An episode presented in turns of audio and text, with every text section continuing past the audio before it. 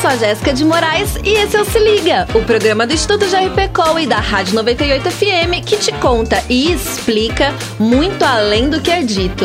Não é você que vai ficar de fora, né? Quer uma dica? Se liga! Se Liga, se liga. 98, se liga! As expressões populares passam por verdadeiros telefones sem fio no decorrer da história. E é justamente esse processo que faz com que elas se alterem ao longo do tempo.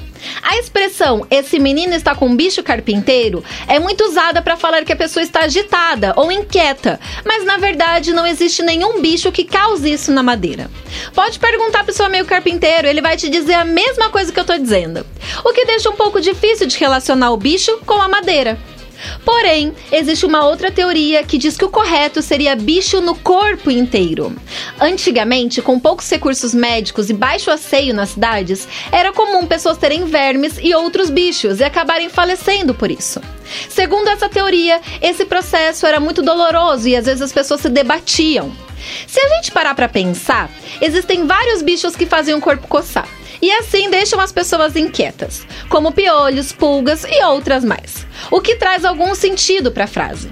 Bom, já sabemos que no caso das expressões populares não dá para falar que tá certo ou errado. Ambas existem e foram criadas pela população. Se Liga, se liga. 98, se liga!